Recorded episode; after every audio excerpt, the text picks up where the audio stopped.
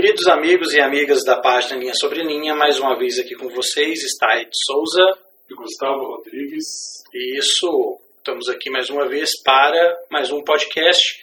Este podcast que é a continuação de nossa série sobre a coligação de Israel.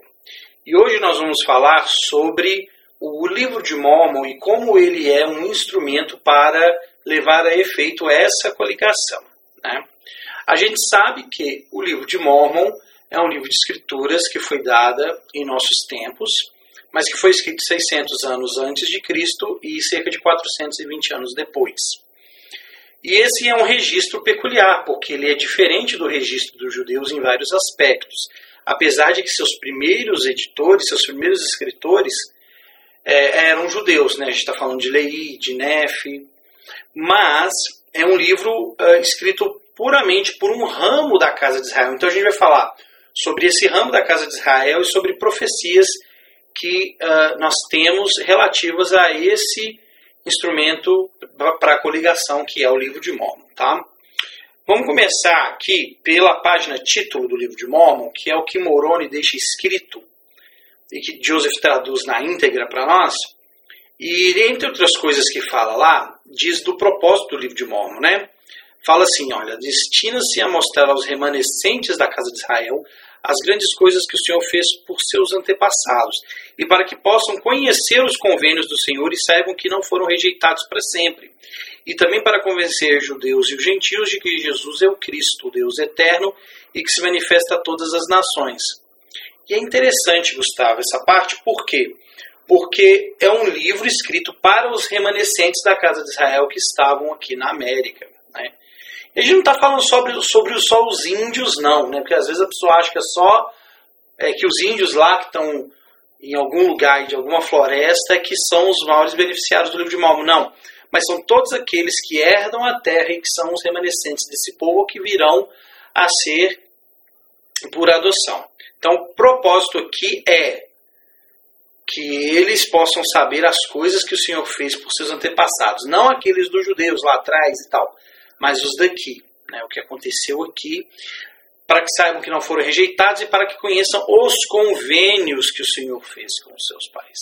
E é interessante, é, para mim, eu, eu, entendo o seguinte, quando eu leio essa, esse trecho, né, que a coligação de Israel é muito mais do que simplesmente ter o sangue, né, ser descendente literal, literal de, de Jacó de Israel, da casa de Israel, e ou né, você ser batizado na igreja e você passa a ser contado como a casa de Israel. Porque o primeiro objetivo aqui que é apontado é conhecer, como fala aqui, né, é, o livro destina-se a mostrar aos remanescentes da casa de Israel as grandes coisas que o Senhor fez. Então eu vejo que é importante para aqueles que querem realmente se sentir né, coligados conhecer o Deus de Israel, como fala aqui, né? Convencer que Jesus é o Cristo, Deus eterno, é o Deus de Israel, mas também saber as coisas que ele fez. Né? As coisas que ele fez pelo povo dele, já que batizamos na igreja, somos da casa de Israel, a Israel moderna, é importante nós sabermos o que o Senhor fez. E nisso é interessante que o livro de Mormon, e é um que faz isso muito bem, ele procura mostrar isso. Tanto que Nefe pega né, Isaías, mostra as promessas de Isaías, o Senhor falando que o braço dele não encolheu, né, falando das coisas que o Senhor ainda faria, que o Senhor não deixaria né, é, Sião ou Israel é, largada, né, desolada. Então é importante ter esse entendimento. Né? E isso vai nos ajudar a desenvolver essa fé no Deus de Israel. Eu gosto muito quando o Nef ele fala com os irmãos dele, né, da mãe Lemuel, sobre o Senhor abrindo o mar vermelho, né, contando a história de Moisés e do povo. E fala, né, lembrando, olha, é o mesmo Deus que tirou aquele povo do Egito para levá-los a uma terra prometida, é o mesmo Deus que mandou né, nosso pai sair com a gente de, de Jerusalém e prometeu uma terra de promissão também. Então, Nefe tinha essa fé. O mesmo Senhor tinha o mesmo poder. Né? Então, eu acho isso interessante aqui. Né? A coligação significa a gente conhecer bem também a história de, da casa de Israel, porque ali a gente vai ver tudo que o Senhor fez, vai nos ajudar a saber que Ele é o mesmo, então Ele, ele pode e está disposto a fazer grandes coisas ainda pela, pela casa de Israel, né, pelo povo dele. Ou seja, não é só um livro para coligar os de sangue, literal, né, mas aqueles que aceitarão esses mesmos convênios. Isso é importante a gente pontuar. É, então a gente tem aqui uma profecia em Ezequiel 37 que é muito interessante. E aí depois eu vou passar a bola para você, para você trazer para nós aí a alegoria da, da oliveira, conforme Jacó ensina lá no livro de Mormon. Mas antes eu acho que isso aqui serve de preâmbulo para poder introduzir essa parte da nossa discussão. E veio a mim a palavra do Senhor dizendo: Tu, pois, ó filho do homem, toma um pedaço de madeira e escreve nele por Judá e aos filhos de Israel, seus companheiros. Toma outro pedaço de madeira e escreve nele por José, a vara de Efraim e de toda a casa de Israel, seus companheiros, e ajunta um ao outro, porque para que seja uma vara e serão uma só na tua mão. Essa é uma profecia que claramente fala de um registro do povo de Judá, ou dos judeus, e de um registro da vara de Efraim, que é o livro de Mormon, que são os remanescentes da casa de José. Né? Porque a gente sabe que Efraim e Manassés são filhos de José, e que é, quando Jacó deu aquela bênção em seus filhos, na tradução inspirada de Joseph daquele trecho, a gente vê Jacó prometendo para José que o ramo dele seria um ramo que correria para além dos muros, né?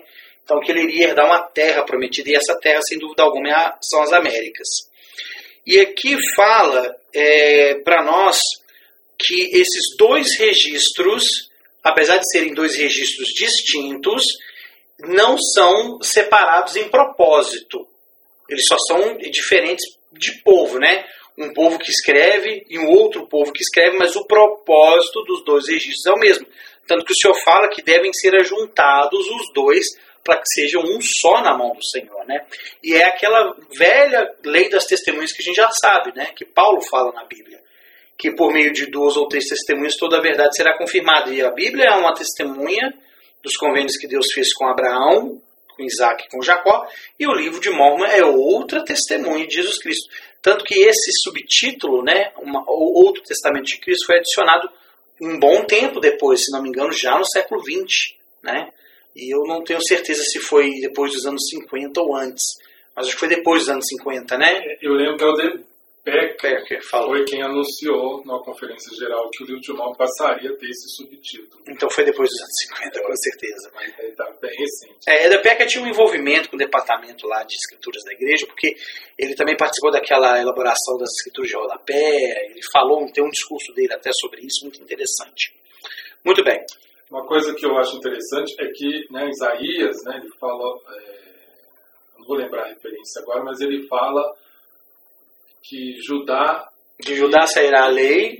É, na, na, verdade, ele fala que acabaria a inimizade né, entre ah. Efraim, Israel e, e, Judá, né, porque eles chegaram até né, a serem dois reinos separados. Então, é, eu creio que o, o, livro de Mormon, estando junto com a Bíblia, essa profecia, né, os dois na mão, já para mim já é uma demonstração dessa, dessa profecia também de Isaías nesses últimos dias acabaria essa inimizade entre Judá e entre Efraim. Efraim ajudaria na coligação de Judá e Judá também faria parte, né? Então é interessante ver o, o cumprimento dessas profecias né? e como cada um ali, né, vamos dizer, as duas principais tribos, de certa forma, né, que tinham a liderança sobre o Reino do Sul e o Reino do Norte, elas deixaram aí dois registros e agora somos beneficiados quando nós juntamos esses dois aí, como na profecia aí diz aqui, ó. Sim, temos eles à nossa mão. E caso nós tenhamos dúvidas sobre sua autenticidade, a gente faz igual Moroni, né? Peça, pedimos a Deus para que ele nos mostre pelo poder do Espírito Santo. É, então nós temos aí essa profecia de um profeta judeu, né? Falando sobre o registro de Efraim. E quem tem as chaves do registro de Efraim é Moroni. Né? Porque essa, esse registro, essas chaves, de certa forma, são passadas para Joseph para que ele possa fazer a tradução do livro de Mormon, né? Mas ele que é o, o detentor das chaves do registro de Efraim. E é interessante, porque chegará um dia em que o presidente da igreja, na época, né, nessa época futura, poderá traduzir a parte selada do livro de Mormon. Acredito que vai traduzir, né? É, tem que traduzir uma hora ou outra. receber a tradução de alguma forma. É, então, tá aí, né? Da mesma forma que Joseph recebeu, né? Essa, as chaves ali da falha de Efraim e acabou o dom de traduzir no futuro. Né? É uma obra, a tradução é uma obra inacabada, porque ainda boa parte do livro ainda não foi traduzida. Inclusive, pelo que a gente tem de relato, no livro de Mormon, a parte selada eram mais de dois terços. Era a maior parte. Era a maior parte. É interessante, o senhor falou que ia provar a fé do povo. Né? Então tem um propósito aí também. Então eu acho interessante ver essa questão. É, como muitas coisas ainda, ainda vão ser cumpridas referentes ao próprio livro de Mormon. É verdade, basta-nos ter fé e esperar. Bom, é, então nós temos um registro escrito pelos judeus, que como o Neff fala lá, é, com a entrevista que ele tem com o espírito, depois com o anjo, que Gustavo e eu suspeitamos que foi o próprio Moroni, né? Que vem ali e fala para ele. Moroni, claro, no seu estado pré-mortal. Isso é uma, uma conclusão que eu e ele chegamos, viu, gente? Ele me contou e eu, eu sou adepto dessa ideia. De que é, nos últimos dias as pessoas iriam ridicularizar esse outro registro, né? dizendo que uma Bíblia, uma Bíblia, temos uma Bíblia e não precisamos ter mais de uma Bíblia, né? Fala do registro que sai da boca do judeu e ele, Neves, escreveria também e que os dois seriam unidos. Eu não vou lembrar as palavras certas, Gustavo. Que os dois seriam usados, né, para combater a igreja do diabo, né? A grande é, e abominável igreja. Então o livro de Mormon tem esse propósito. Ele não diminui nada a Bíblia, ele não desacredita, descredita a Bíblia, muito pelo contrário, ele reafirma as doutrinas da Bíblia, mas, como o presidente Nelson falou no discurso, né, o livro de Mormon, a coligação de Israel e a segunda vinda, 2013. É, ele falou isso para um grupo de presidentes de missão, né, num seminário. Ele falou que o livro de Mormon tem um papel que vai muito além só de trazer escrituras para nós, novas escrituras. Né? Ele elucida doutrinas que a Bíblia, por né, questões humanas, né, por, por, por mãos humanas, nós não temos é, em sua pureza, como por exemplo um significado mais amplo da expiação de Cristo. E isso faz parte do convênio, porque para aceitar o convênio eu tenho que aceitar Cristo. Ele é autor desse convênio, né? Então fala muito bem sobre isso, fala também sobre a coligação de Israel de uma maneira que a própria Bíblia não fala. E aí que eu queria entrar, Gustavo, na questão do da alegoria de Jacó lá, né, Jacó 5, quando ele fala sobre a alegoria da oliveira. Como foi você que preparou essa parte, eu queria que você então certasse sobre isso para nós e como isso está relacionado com essa coligação de Israel. A gente já tem uma noção, claro, mas eu queria ver suas conclusões, seus apontamentos sobre essa, essa alegoria, por favor.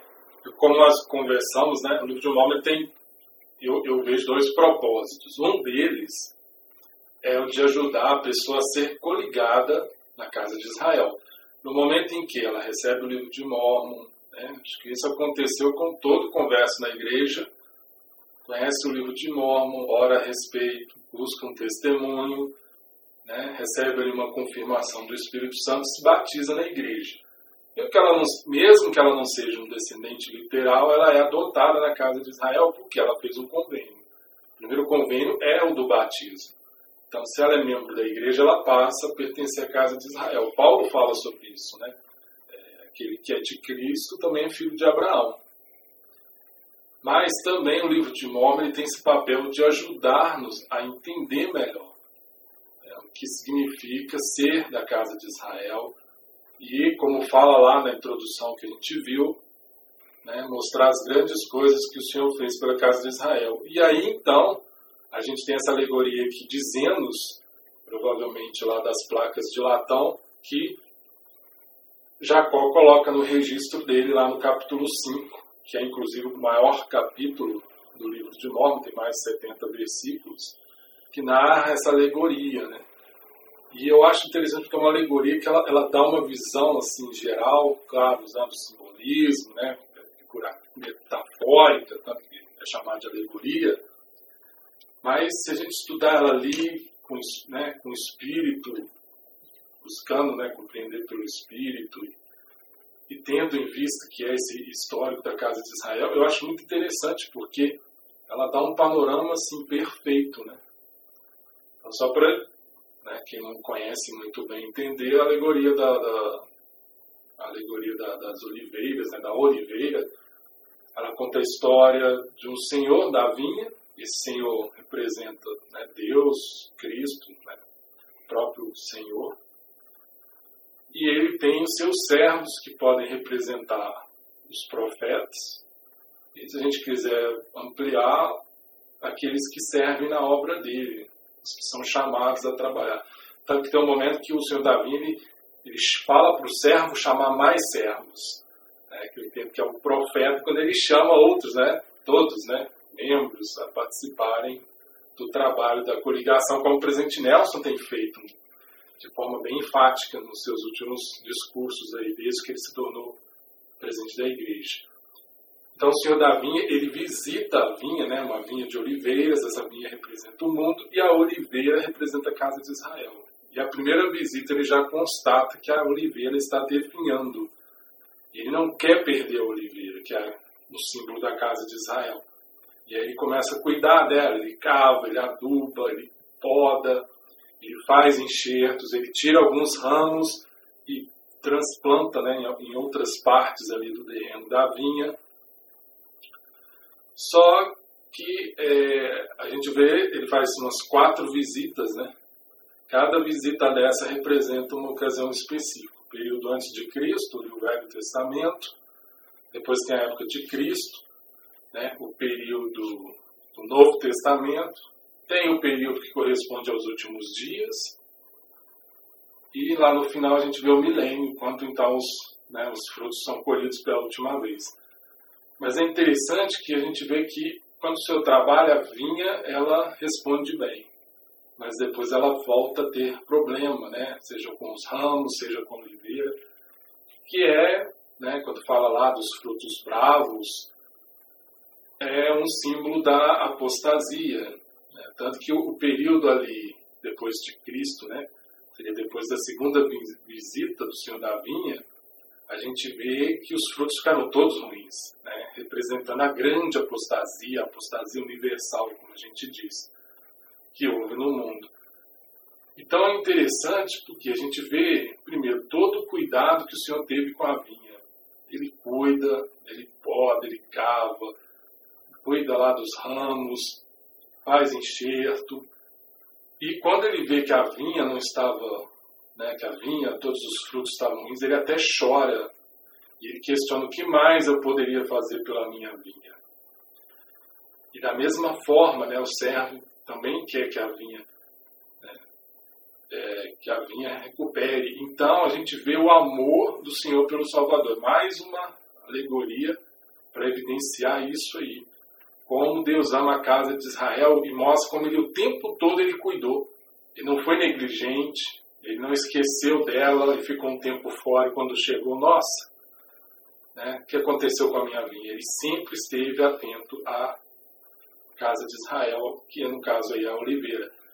E além disso, mostra também que há um padrão que eu vejo né, de dispersão, de coligação. Quando a gente estuda nas Escrituras, pegando ali principalmente os profetas do Velho Testamento, a gente vê né, como o Senhor teve que permitir que certas coisas acontecessem com a casa de Israel, né, porque eles não foram obedientes. E no livro de Mormon a isso claramente, quando o Senhor fala para ele para ele sair de Jerusalém, qual que é o motivo? Né? Ele explica para os filhos dele, o Senhor mostrou que Jerusalém seria destruída quando ele está lá no deserto, ele fala: O Senhor me mostrou que a coisa aconteceu, né? Ele viu isso depois. Que é quando a Babilônia né, invade ali Judá. E o reino do norte já tinha, já tinha acontecido mesmo. Foi, foram levados para o exílio na Síria. E depois, na época de Leia, acontece o cativeiro na Babilônia para o povo ali do reino de Judá. Então, é essa dispersão que acho interessante, que na alegoria da, da Oliveira mostra que ela teve um propósito. Ela não foi em vão. E não foi só assim, vocês foram desobedientes, então agora eu vou deixar que vocês se, se deem mal. Né? Embora tenha sido consequência da desobediência e rebeldia do, do povo de Israel, é, essa dispersão serviu para quê? Para que o sangue de Israel se espalhasse pelo mundo. Né? É, e aí, na história, a gente vê, né, o povo de Israel voltou pro, do cativeiro, uma parte conseguiu escapar ali com as dez tribos perdidas. Outra parte não quis voltar. Outras não quis, né? E, e, e, se perdeu como povo de Israel, perdeu essa identidade. Muitos ficaram pelo caminho e foram se misturando, né? E hoje a gente pode falar praticamente que o sangue de Israel está no mundo todo. Né? Então é interessante ver isso, quando o Senhor tira né, o ramo, coloca em outra parte da vinha. Né? Um deles até pode representar ali uh, a família de Lei, né? Então acho muito interessante isso a gente ver, primeiro que a dispersão ela tinha um propósito. Então se eu aproveito essa dispersão, para quê? Para que o povo de Israel não seja mais somente um povo ali num, num local específico, geográfico da terra. Né? Então, fisicamente a casa, a casa de Israel se espalhou e o sangue ali se espalhou. Só que muitos são descendentes e não sabem que são. Né? Então, é preciso uma restauração desse conhecimento, que é o que o livro de Mormon fala. Destina-se a mostrar as coisas que o Senhor fez e os convênios. Essas pessoas não conhecem os convênios. Elas não conhecem o caminho, nem sabem que são da casa de Israel. Por outro lado, aqueles que né, não, sei, não são descendentes literais, eles precisam ser coligados, eles são adotados na casa de Israel. É, embora embora esses, esses não literais, a, a, a, quantidade deve ser não tanta, não tão grande, né? Porque aqui no Brasil, pelo menos, se a gente crê que os indígenas daqui são descendentes desse povo remanescente da casa de Israel daqui, boa parte da população brasileira tem sangue indígena também, né? Se a gente for ver é, alguma parte africana também, talvez uma parte dela também seja a parte europeia, talvez seja também porque o povo saiu ali, né, da Babilônia e o povo subiu, né, onde hoje é a Turquia e certamente deve ter ido para outras terras, então muito provavelmente todas as nações da terra devem ter um tracinho do sangue da casa de Israel circulando, nem que seja assim uma, uma milésima, milionésima parte. Exato. E aí muitas vezes as pessoas questionam, ah, mas a minha família, minha mãe é de uma tribo, e eu tirei a bênção patriarcal e eu saí de outra tribo, né? Mas é exatamente isso, a gente não sabe o que predomina de cada no Velho Testamento, a gente vê lá, na época de Moisés, que as tribos elas tinham essa identidade de tribo, né? não podia se casar uma pessoa de uma tribo com uma tribo diferente, tinha que casar com alguém que fosse da mesma tribo, né? tinham os líderes ali, da, né? os príncipes, como falavam lá, da, de cada tribo. É, os doze príncipes, né? Muito interessante isso, é, né? O padrão que o senhor já seguia, né? É. Mas isso é aquela questão, Israel se espalhou pelo mundo. Então, isso não ficou homogêneo para o resto ali, né? E, agora é essa coligação, né? A gente recebe ali uma tribo. Então é muito interessante ver isso, né? Que a dispersão teve esse papel e como o Senhor agora pretende coligar, pretende reunir. Né? Eu acho muito interessante na, na alegoria quando o Senhor fala, né? É a última vez que eu vou cuidar da minha vinha. E ele pede o servo, chama mais porque é a última vez que eu vou cuidar. Ele repete isso, até fiz um, um texto lá para a página, se não me engano são sete vezes. Ele repete várias vezes, a última vez. Né? Então acho que o senhor quer dar uma ênfase, olha, né, a importância disso. Você iria perder o seu fruto, né? Ele repete é, isso muito também. E vai muito ao encontro do que o presidente Nelson tem feito, né? Essa ênfase na coligação de Israel. Ela está acontecendo. É importante que ela seja até acelerada, né? Porque ela precede ali a segunda vinda. É tanto que ele tem falado sobre a preparar, preparar o mundo para a segunda vinda, né? Exato. Então eu acho que quem quer aprender história da coligação de Israel, dispersão e coligação, é a alegoria de Jacó. Pega ela ali e vai como se diz, né, vai destrinchando ela ali, né, com auxílio aí de escrituras, dos manuais, os manuais do Instituto são muito bons, para poder entender o que é, simbólico, alegórico, mas ali está falando de cada época e mostrando ali como, a, né, como o Senhor faz, né, que até o infortúnio se torne uma benção. Foi o que ele fez com a dispersão de Israel. Né? Ela acaba se tornando uma benção para o mundo de forma em geral, né, porque agora Israel está no mundo. E precisa agora, de certa forma, sair do mundo no sentido de receber o Evangelho, fazer os convênios e guardar os mandamentos. É, o parte do convênio abraâmico é abençoar todas as famílias da terra, né? A descendência de Abraão seria numerosa. Então, essa dispersão serve para isso. E a coligação agora é para dar o prêmio, né? Acreditar o convênio ali com todos. Exatamente. E, e é interessante, né? Porque que, como é que tem é uma via de mão dupla, né? Porque de um lado ela vai no sentido de que Israel se espalha, o sangue se mistura, e ali as pessoas vão nascendo com o sangue de Israel, né? sendo filhos de Abraão, vamos dizer, né? e no sentido mais físico. Agora, por outro lado, você precisa. Esse é o papel da dispersão. A outra via é da coligação, que é o quê? Não basta só ter o sangue ali de Israel, ser descendente, né? É, é preciso fazer os convênios, é a parte espiritual.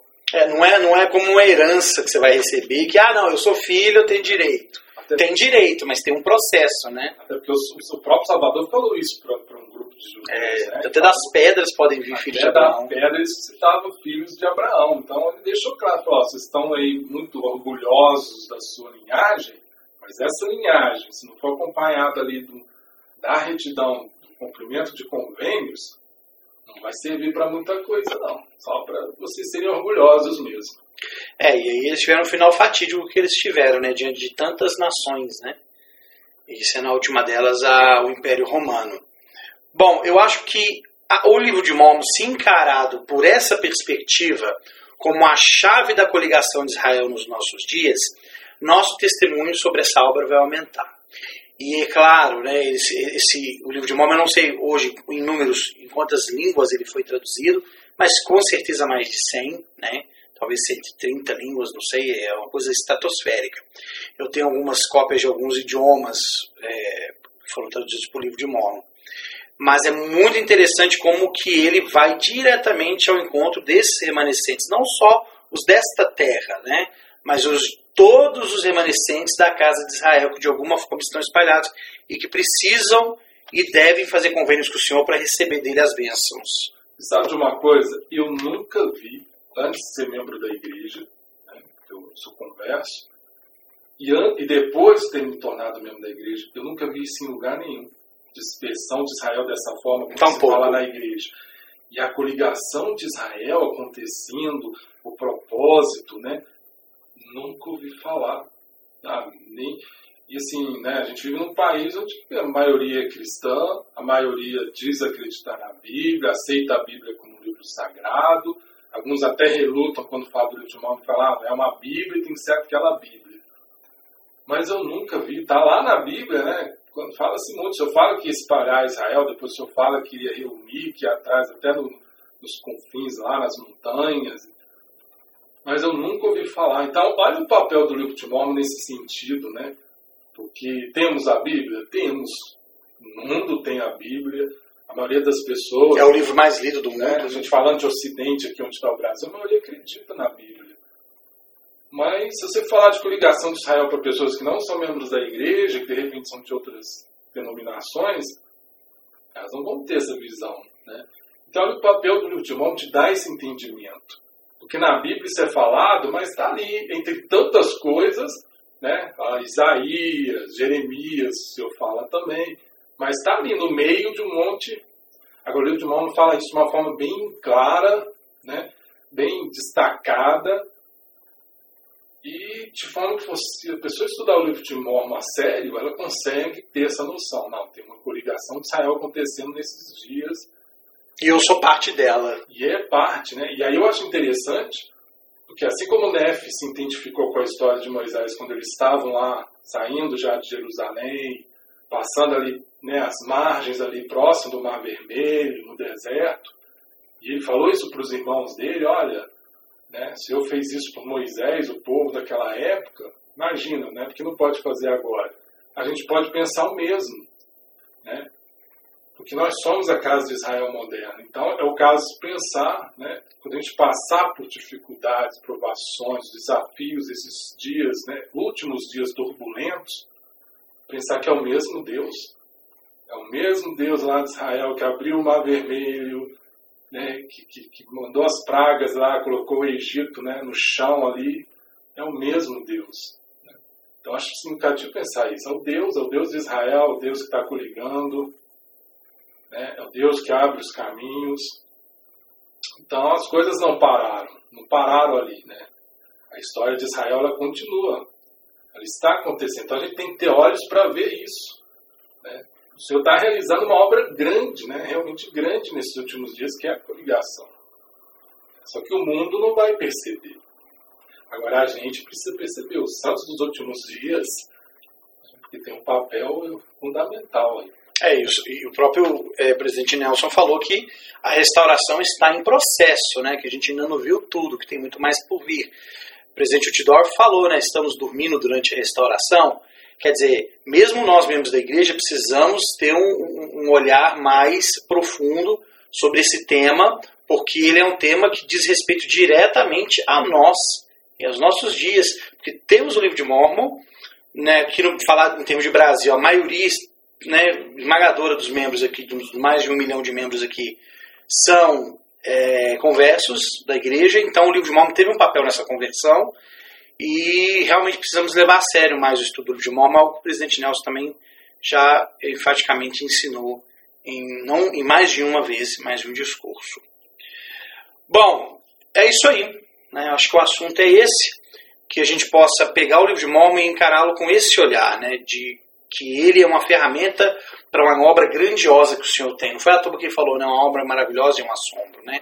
E que esse instrumento seria um instrumento de altíssimo valor, que a gente possa então levar mais a sério o estudo do livro de Mormon como ferramenta para a coligação de Israel. Eu vou ficando aqui, muito obrigado a todos vocês, obrigado Gustavo.